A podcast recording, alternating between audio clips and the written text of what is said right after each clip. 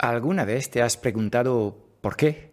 Algunas personas parecen ser genuinamente felices, mientras que otras, no importa lo que tengan, nunca parecen estar satisfechas. Y si te dijera que la clave de la felicidad se ha estado estudiando durante más de 80 años y eh, los resultados podrían sorprenderte. Hola, soy Frank Escipión, el creador del podcast Strategic Mentor. Y en el episodio de hoy de nuestro podcast, el número 75, vamos a desvelar el gran enigma que todos queremos resolver, el secreto de la felicidad. Vamos a bucear en las profundidades de la psicología, la filosofía y la ciencia, desentrañando mitos y relevando verdades sobre lo que realmente significa ser feliz. Y además analizaremos las conclusiones del famoso estudio de desarrollo adulto de Harvard, uno de los estudios más completos y extensos sobre la felicidad. ¿Preparado para embarcarte en esta aventura hacia la felicidad? Empecemos.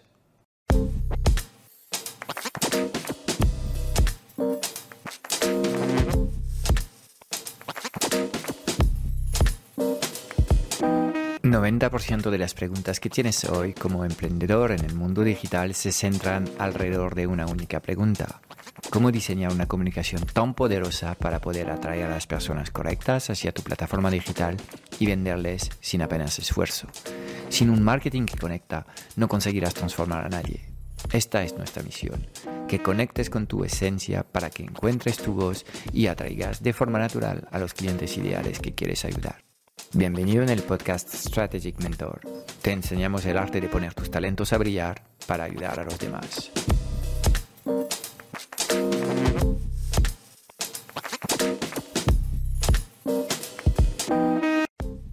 Para empezar este episodio sobre felicidad, quiero plantearte una pregunta muy seria. ¿Y si la felicidad fuese un mito?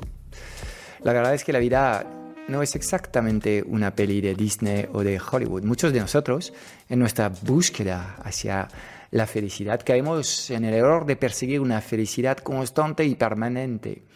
Quizás la imagen de la felicidad perpetua ha sido inculcada en nuestra sociedad por los medios de comunicación, por, por nuestros padres, pero esta perspectiva no solo es completamente irreal, sino que también puede ser hasta perjudicial.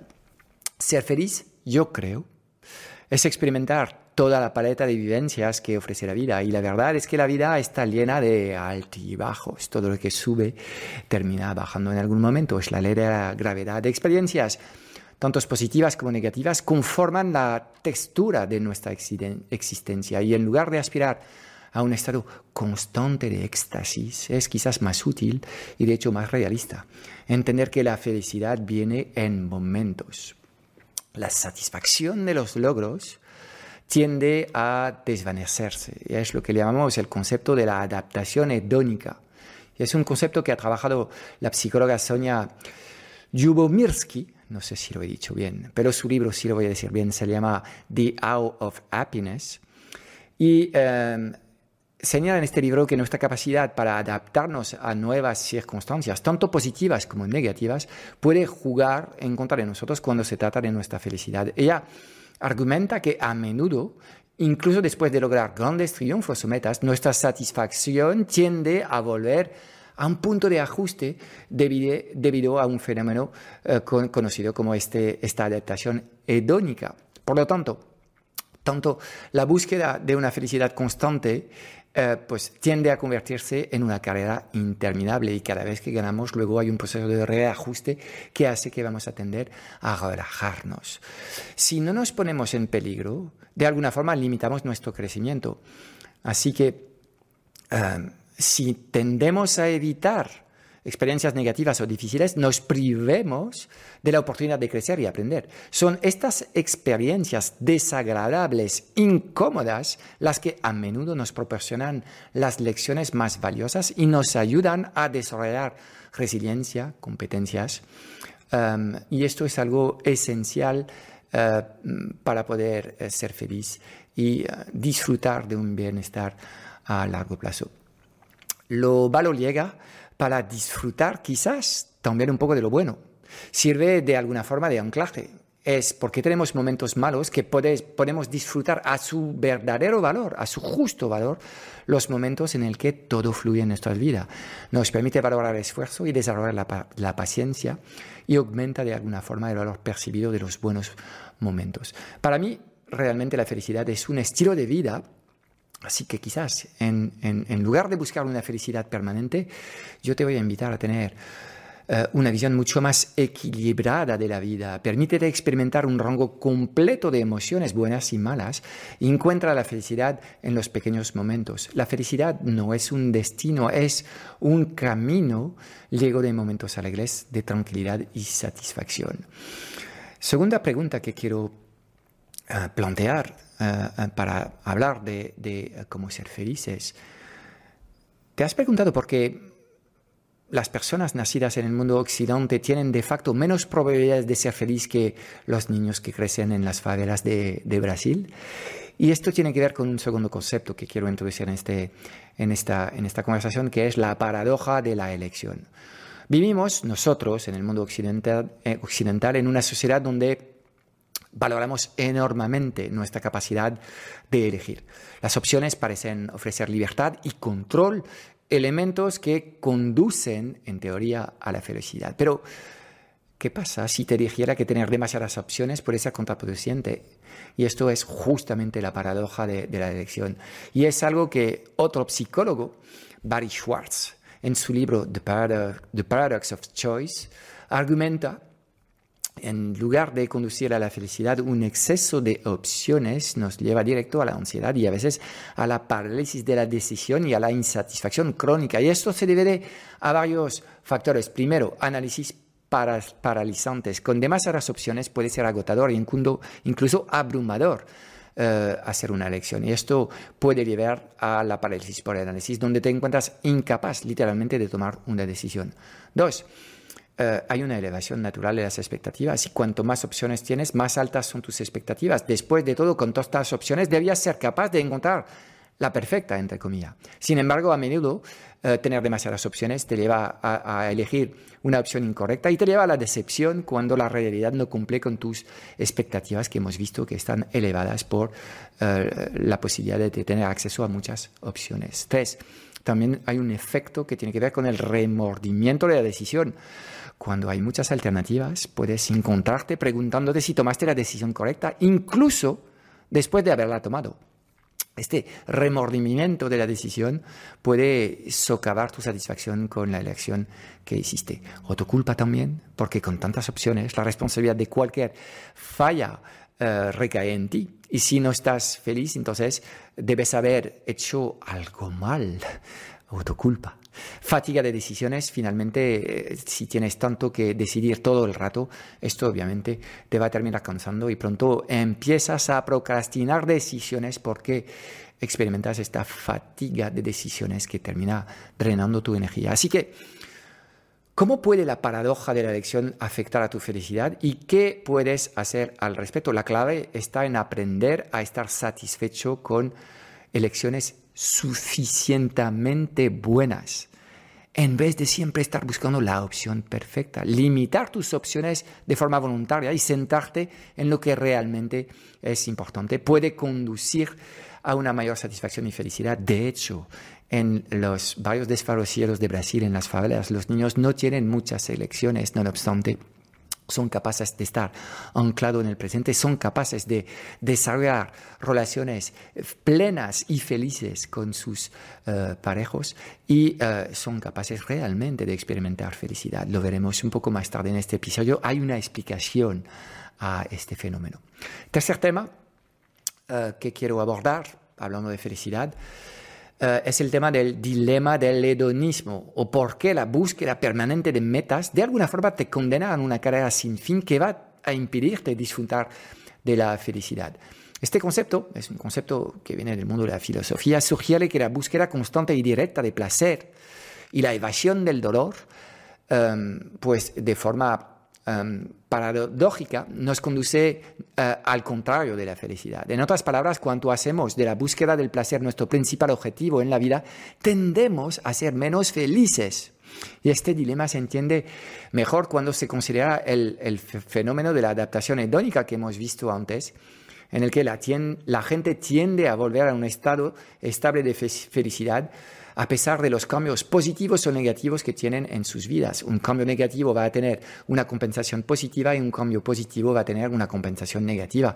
Tendemos a un equilibrio permanente de las cosas. Por ejemplo, imagina que compras el último modelo de teléfono móvil. Al principio te vas encontrar súper alegre, excitado. Sin embargo, con el paso del tiempo, este sentimiento inicial de placer tiende a desvanecerse. El teléfono que una vez fue eh, tu mayor emoción se convierte en algo normal y corriente y ya no proporciona el mismo nivel de felicidad. En respuesta puedes encontrarte buscando la próxima cosa nueva, el próximo objeto brillante para recrear esta sensación ficticia de placer. Hay una diferencia muy, muy grande entre el placer y la felicidad. Un ejemplo más profundo podría ser que eh, una persona que siempre busca el éxito profesional, eh, creyendo que lograr el próximo éxito, ya sea un ascenso, un aumento salarial, eh, un reconocimiento, le va a dar felicidad, pues, sin embargo, una vez que alcanza este hito, la felicidad que proporciona eh, este logro es efímera y la persona se encuentra inmediatamente persiguiendo el próximo hito porque se ha vaciado. Realmente actuamos con estos fenómenos eh, eh, como verdaderos adictos al placer. Y este ciclo constante de buscar y adaptarse a nuevas fuentes de placer puede convertirse en una carrera interminable que no conduce a ninguna satisfacción duradera. Al entender mejor lo que es el hedonismo, podemos empezar a cambiar nuestro enfoque de búsqueda y cambiar el, placer inmediato hacia una búsqueda de metas y actividades que proporcionan un sentido de propósito, satisfacción a más largo plazo, una clave para la felicidad más duradera. Estas cosas que uh, te um, desvelado sobre hedonismo uh, los desarrollan Brickman y Campbell en un libro que se llama Hedonic Relativism, uh, que puedes encontrar uh, en, en, en, Amazon. El cuarto elemento que quiero abordar en este episodio sobre felicidad es qué es exactamente la ciencia de la gratitud y cómo te ayuda a ser más feliz. La gratitud es algo muy sencillo, es tan solo decir gracias. Es un estado mental y emocional de apreciación y reconocimiento de las cosas positivas en nuestras vidas. Y investigaciones recientes en el mundo de la psicología positiva han mostrado que la gratitud eh, puede tener un impacto profundo sobre nuestra felicidad y bienestar. ¿okay? Y hay varios estudios, uno de eh, Robert Emmons y eh, Michael McCullough, eh, que nos dicen que las personas que practican regularmente la gratitud reportan una serie de beneficios como mejor salud física y mental, niveles más bajos de estrés y, de, y depresión, relaciones interpersonales más sólidas y, por supuesto, una mayor sensación de felicidad. La gratitud nos ayuda a enfocarnos en lo positivo en vez de lo negativo. Al contar nuestras bendiciones en lugar de nuestras dificultades, cambiamos uh, la activación de eh, neuronas en nuestro cerebro y somos más propensos a reconocer y apreciar las cosas buenas que ya existen en nuestras vidas. Aprender a valorar lo que tenemos es clave en la felicidad. Lo vas a ver en unos minutos cuando te voy a presentar la fórmula de la felicidad. Por ejemplo, podrías sentir gratitud por un delicioso desayuno, un rayo de sol, una buena salud, eh, las risas de un ser querido, una sesión de surf en, en un océano eh, tranquilo o incluso la capacidad de respirar sin dificultad. Todos los que hemos pasado por COVID entendemos mejor lo que significa esto. Estas son cosas que pueden ser fácilmente pasadas por alto en la rutina diaria, pero reconocerlas y apreciarlas pues nos ayuda a aumentar nuestra felicidad, activar las conexiones neuronales de la gratitud con esta práctica diaria nos permite estar más anclado en el presente y, en fin, ser más feliz y agradecido. Entonces, practicar la gratitud también puede ayudarnos a, conectar mejor con los demás. Al expresar gratitud hacia las personas presentes en nuestras vidas, reforzamos nuestras relaciones con, ellas y fomentamos una mayor conexión y una mejor comprensión mutua. Entonces, ¿Cómo puedes comenzar a cultivar más gratitud en tu vida? Una de las formas más simples y efectivas es llevando un sencillo diario de gratitud cada día. Anota tres a cinco cosas por las que te sientes agradecido. Pueden ser cosas pequeñas o grandes, pero el simple acto de registrarlas puede tener un impacto profundo en tu felicidad. Y esto es lo, que nos cuentan estos dos psicólogos que te hemos mencionado antes. Quiero también mencionar un libro que se ha hecho famoso, es El poder de, la hora, de Eckhart Tolle, que también nos brinda, yo creo que una enseñanza clave para la felicidad. Uh, Tolle nos plantea que la clave para la felicidad y la paz interior reside en vivir completamente en el presente, en el ahora. Y según Tolle, la mayoría de nosotros pasamos la mayor parte de nuestros tiempos preocupados por el pasado o ansiosos por el futuro, lo que a menudo nos lleva a ignorar el presente. Este enfoque constante en el pasado y el futuro puede conducir a ansiedad, depresión e insatisfacción crónica. Podemos pasar tanto tiempo lamentando errores pasados o soñando con un futuro mejor que perdemos los momentos de felicidad y satisfacción que podemos encontrar en nuestro día a día hoy mismo, tan solo estando anclado en el presente. Así que vivir en el poder de la hora significa estar plenamente consciente de lo que tienes en cada momento. Se trata de prestar atención a lo que está sucediendo ahora mismo, tanto interna como externamente, sin juzgar ni resistir. Este estado de atención plena puede conducir a una mayor paz interior y nos libera de las preocupaciones y ansiedades asociadas con la rumiación sobre el pasado y la preocupación por el futuro. ¿okay? Con lo cual, esto es otra de las prácticas que te puede ayudar a cambiar tus perspectivas y aumentar de forma muy concreta, en un tiempo muy, muy corto, tu nivel de felicidad. Y ahora vamos a entrar en lo que, lo que son cosas realmente fundamentales en lo que es eh, la felicidad. Y vamos a empezar con la conexión social. Y eh, quiero explicarte por qué la conexión social es el mejor predictor de felicidad que existe. Las relaciones y conexiones sociales que mantenemos son fundamentales para nuestra felicidad y el bienestar en general. De hecho, eh, investigaciones han demostrado que las personas que mantienen fuertes vínculos sociales son más felices, más saludables, viven más tiempo que las que no lo hacen. Y no hay nada que mata más que la soledad y todos los médicos lo saben muy bien. Entonces, em, las personas que desarrollan relaciones sociales fuertes eh, y sólidas eh, son las personas que tienden a ser más felices eh, en la vida. ¿okay? Eh, y los beneficios de estas relaciones superan con creces a otros factores como, por ejemplo, ganar más dinero.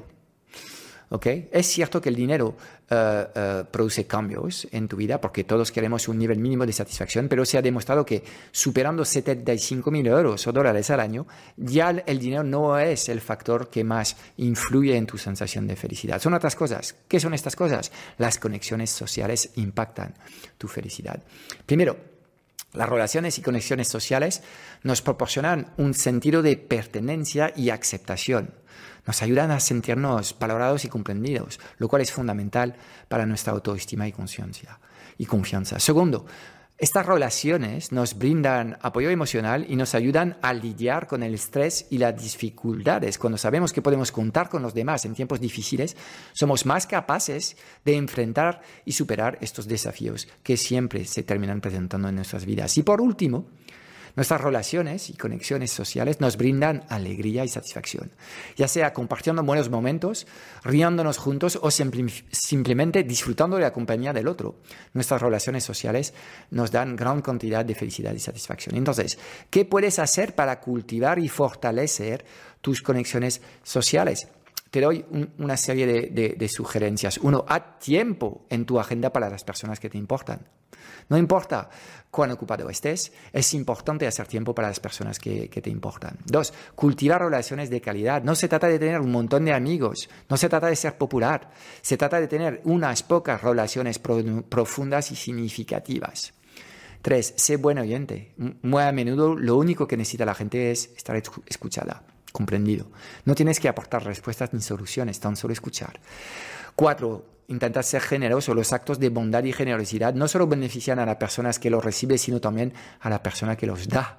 Y cinco, mantén eh, una actitud positiva frente a la vida, porque la positividad es contagiosa y puede ayudar a fortalecer tus relaciones.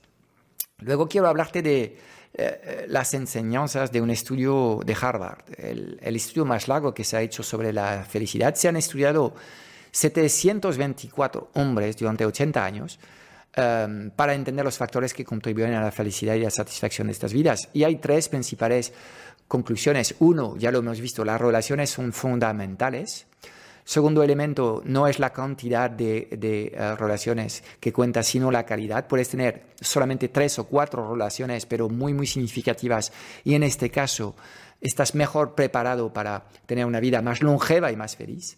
Y tres, las buenas relaciones protegen nuestro cerebro. Las personas que se sienten seguras en sus relaciones tienen mayor claridad mental, se mantienen más lúcidas por más tiempo, de ahí conectamos con la longevidad en un mejor estado mental y físico en general. ¿okay? Debes saber que la soledad mata más rápido que muchas enfermedades y que realmente esto es un tema importante. Entonces, ok, de nuevo, ¿cómo podemos eh, aplicar estas lecciones a nuestras propias vidas? De nuevo, invierte en tus relaciones, Tiempo, energía, hasta dinero eh, para ir de, fin de semana con tus amigos. Yo vuelvo de un fin de semana en Biarritz donde hemos hecho surf con una, pareja de, amigos que, tengo y obviamente este tipo de, actividades nos, permite volver a invertir en nuestra relación y consolidarla.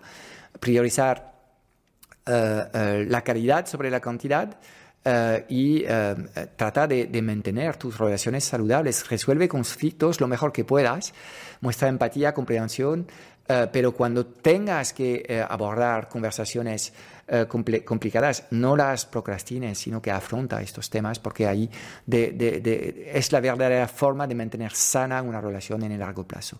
Este estudio, hay una charla de TED muy buena del director del estudio que creo que se llama Robert Waldinger, eh, y la charla es ¿qué hace una vida buena? What makes a good life? Eh, puedes mirarlo y, yo creo que eh, em, va a ser interesante para ti escucharlo. Luego quiero hablarte ahora de, lo que ha aprendido Viktor Frankl, un psiquiatra que ha pasado por los campos de concentración nazi Um, ¿Qué ha aprendido él en estos campos sobre felicidad. Uh, y ha escrito un libro uh, que es um, El hombre en busca de sentido, en castellano. Y en este libro, Frankl argumenta que la búsqueda de sentido, propósito, es la principal motivación en la vida de una persona, más allá del deseo de, de placer, de poder o del dinero. ¿okay? El propósito es realmente importante. Por esto es absolutamente fundamental que encuentres tu ikigai, eh, este gran propósito, eh, la razón de ser de tu vida, ¿ok? Eh, y según lo que, lo que dice Frankel en su, en su libro, no es el sufrimiento en sí que destruye a las personas, es el sufrimiento sin sentido. Este es el que se transforma en enfermedades y este es el que termina matando a la gente. La falta de propósito lleva a la desesperanza. Así que cualquier acciones que tienes de buscar tu propio propósito, tu propia razón de ser. Y si hay una cosa que es completamente cierto, es que si no buscas este propósito, no lo vas a encontrar. Nadie ha dicho que es fácil encontrar el propósito, eh, pero tendrás que empezar buscándolo. ¿okay? Entonces, uh, sostiene que, que, no somos nosotros quienes debemos preguntarnos cuál es el sentido de nuestras vidas, sino que es la vida que nos pregunta a nosotros. Y que cada uno de nosotros tiene una misión única en la vida y que nuestro deber es descubrirla y cumplirla. Es tu trabajo ser proactivo en este proceso. En este sentido, lo que aprendemos de Frankel sobre felicidad es que hay tres caminos para ser más felices, a través del trabajo, haciendo algo significativo, a través del amor, cuidando a alguien y a través del coraje en tiempos difíciles. Y esto, esta tercera pata lo ha aprendido él en los campos de concentración. ¿Okay?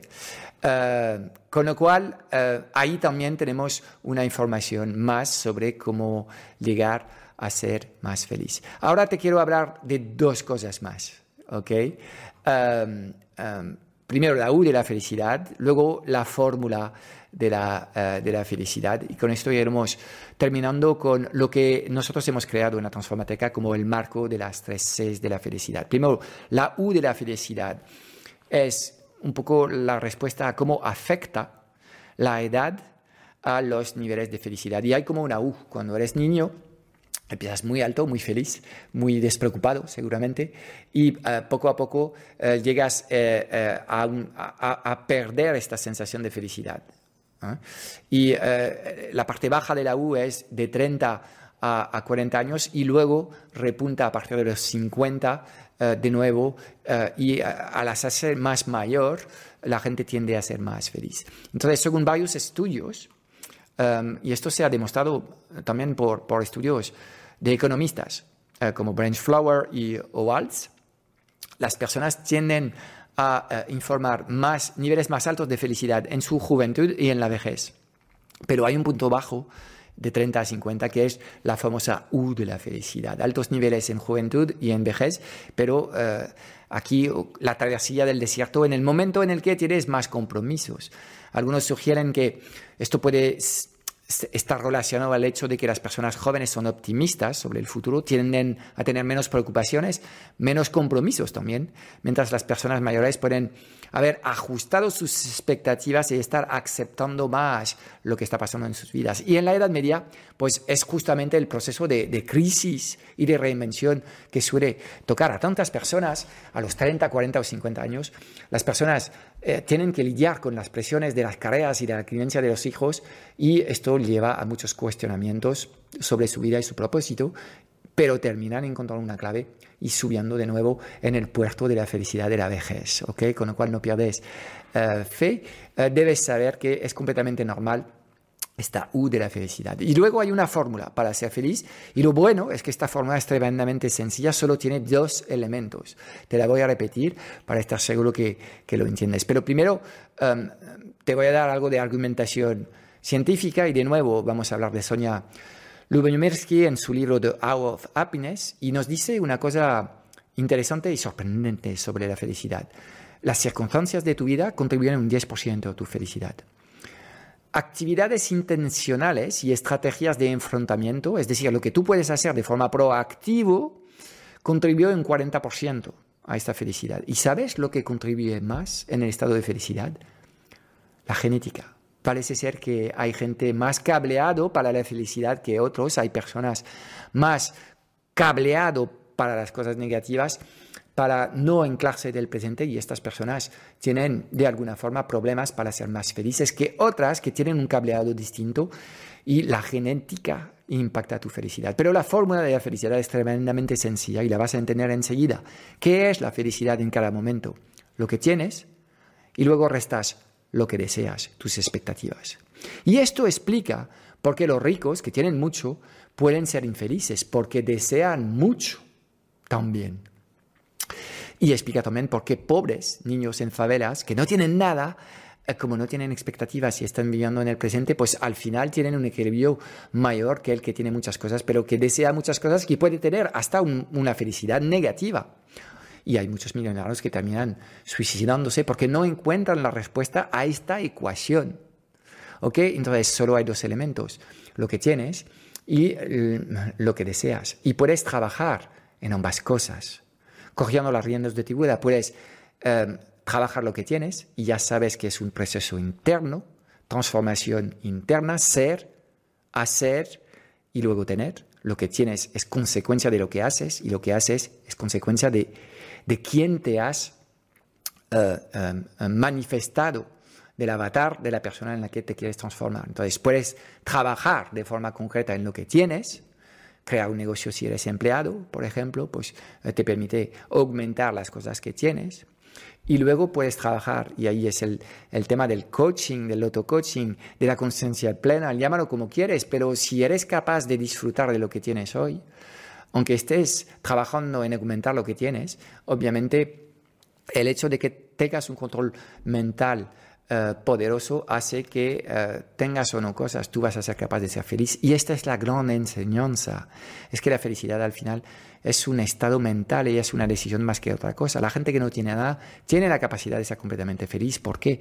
Eh, porque pueden controlar muy bien sus expectativas y esta fórmula entre lo que tienes y lo que deseas es lo que equilibra en cada momento tu sensación, tu percepción de satisfacción y, o de felicidad en la vida. ¿okay?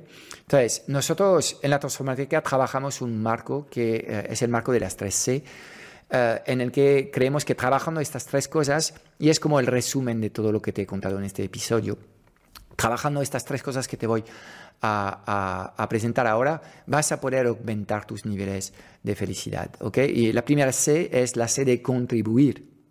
Y aquí nos referimos a la importancia de dar, de contribuir a algo más grande que nosotros mismos.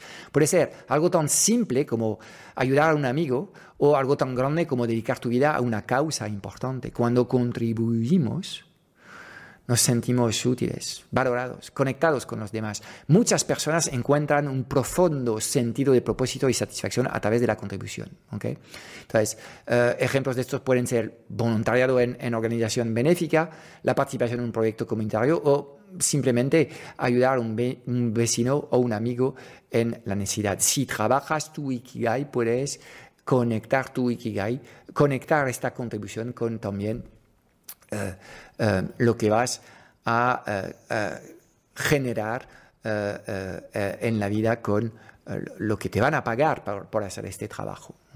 La segunda C es la C de cuidar. Y esto, esta C trata de cultivar la empatía y la compasión con los demás y con nosotros mismos, porque en muchos casos es por una falta de amor propio que somos incapaces de amar a los demás. Esta C es esencial para construir relaciones sólidas y significativas. Son una fuente importante de felicidad, esta, esta C del cuidar, porque cuidar de los demás puede incluir acciones como escuchar a un amigo que lo está pasando mal, ser amable con un desconocido, expresar gratitud a las personas que te rodean, cuidar de uno mismo también es crucial para la felicidad. Eh, amarte, amar tu cuerpo, eh, cuidar lo que le des de comer, hidratarlo, eh, darle descanso, no ingerir drogas y veneno en tu cuerpo, todo esto son cosas que obviamente van a influir tu, tu, tu, sensación de felicidad en un momento dado. ¿okay? Entonces, pues el autocuidado, la alimentación saludable, la actividad física regular, la meditación, el sueño, todo esto contribuye a esta C del cuidar. Y la tercera C, esta sí que viene a lo que nosotros creemos en la transformación, es la, la, C de crecer. Esto tiene que ver con el crecimiento personal y el aprendizaje continuado. Eh, el aprendizaje continuo, quizás mejor dicho. Desarrollarse a uno mismo, aprender cosas nuevas, superar desafíos, nos proporciona un sentido de logro y mejora nuestra autoestima. Mantiene activo el cerebro. Un cerebro activo es un cerebro más longevo.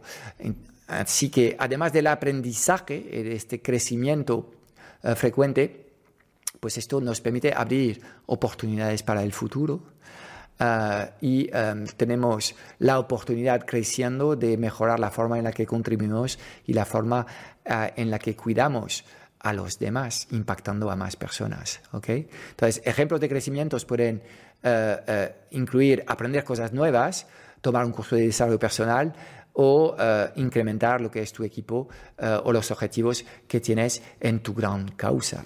¿okay? Para sumar felicidad a tu vida, para nosotros en la transformación creemos que tan solo tienes que sentarse en estas tres C. La C 1, que es la C de contribuir, la C 2 de cuidar y la C 3, que es de crecer y de hacer cosas nuevas. ¿Ok? Y para terminar, quiero hablar de un libro importante, creo yo, que, ha escrito una enfermera que se llama Bronnie Ware, que trabaja en unidades paliativas y em, nos recuerda lo que son los principales remordimientos que tienen la gente eh, cuando pasan por estas unidades, es decir, a unos pocos días de, eh, de, morirse. Y la gente suele decir, ojalá hubiera tenido el coraje de vivir una vida fiel a mí mismo y no la vida que otros esperaban de mí. Muchas personas lamentan no haber seguido sus sueños y deseos, en lugar de ello haber vivido una vida que creían que los demás esperaban de ellos. No tienes por qué hacerlo. El segundo tema es, ojalá no hubiera trabajado tanto. Muchos pacientes lamentan haber pasado demasiado tiempo en el trabajo y al final eh, todas estas horas eh, son horas que quitas a tus hijos y a tu pareja y a tus amigos. Entonces no estoy diciendo que no hay que hacer nada y solo disfrutar todo el rato, ni mucho menos. Soy una persona que necesita el trabajo para ser feliz. Yo desde luego creo en esto pero obviamente hay que trabajar de forma inteligente y hay una cultura del trabajo duro que tenemos que erradicar porque es, es realmente negativa.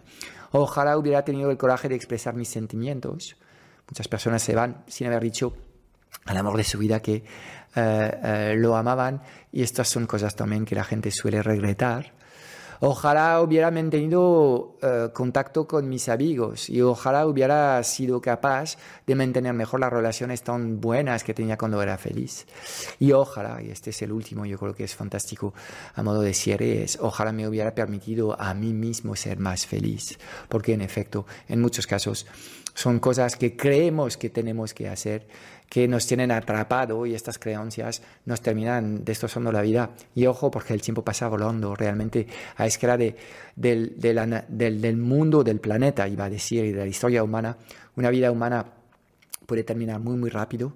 Eh, ya un 15% de las personas eh, que conoces eh, habrá desaparecido antes de tener 65 años.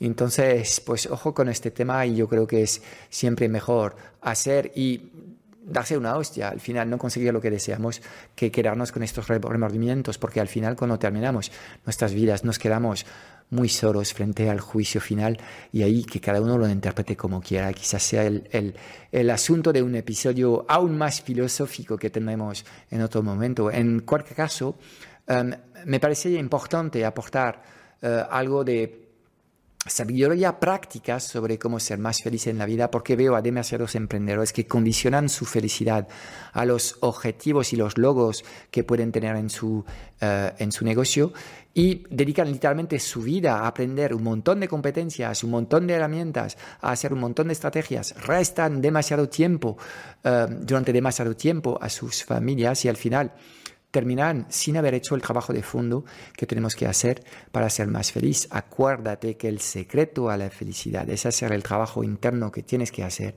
para ser feliz con lo que tienes. Si eres capaz de resolver esta ecuación con lo que tienes en mano, cualquier cosa que va a llegar en tu vida eh, y va a contribuir a que tengas un algo más, eh, pues será recibida de la forma correcta. Con lo cual, eh, trata de eh, estar más anclado en el presente, uh, mantén muy pocas relaciones, pero eh, decide realmente invertir mucho tiempo en estas relaciones, porque cuando necesitas a gente, ya ves enseguida cuáles son las personas que se quedan alrededor de ti.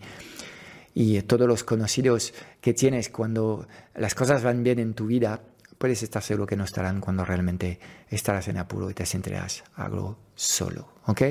Entonces, espero haberte ayudado y aportado con esta eh, reflexión sobre la vida y en cualquier caso me parece absolutamente esencial que entres en nuestro club Strategic Mentor eh, con las cosas claras. Es que ser feliz es un trabajo que tienes que hacer independiente eh, de lo que es hacer funcionar tu negocio y eh, en el Club Strategic Mentor trabajamos ambos aspectos con los recursos de auto-coaching por un lado y con los recursos estratégicos que te permiten trabajar de forma mucho más inteligente impactando a más vidas. Es todo para hoy. Espero haberte dado claridad en un mundo digital cada vez más confuso y agitado sobre los qué y los porqués. Si buscas los cómo, porque quieres que te ayudemos a acelerar la facturación de tu negocio o a escalar tus resultados con tu equipo A, echaré un vistazo a nuestro Club Strategic Mentor en www.clubstrategicmentor.com. Y déjame darte tres razones de peso para apuntarte. Cada semana en el club vas a recibir una píldora estratégica de implementación rápida para ayudarte a clarificar tu visión, gestionar mejor tu energía, tu equipo y tus operaciones. También tendrás acceso a una sesión de coaching grupal a la semana para volver a, a recargar tus baterías y a enfocarte en lo importante y tendrás acceso a un foro de conversaciones de mucho valor generado por la mejor comunidad de mentores en habla hispana. Mira, no hay nada que no sepas, tan solo hay cosas que no haces. Y en el Club Strategic Mentor trabajamos las fundaciones que no se ven y que encontrarás en el 100% de los negocios visibles y memorables del mundo digital y además te acompañamos de forma holística en todas las facetas de tu vida, visión, energía, productividad, negocios, relaciones, dinero y propósito. Te espero dentro en www.clubstrategicmentor.com.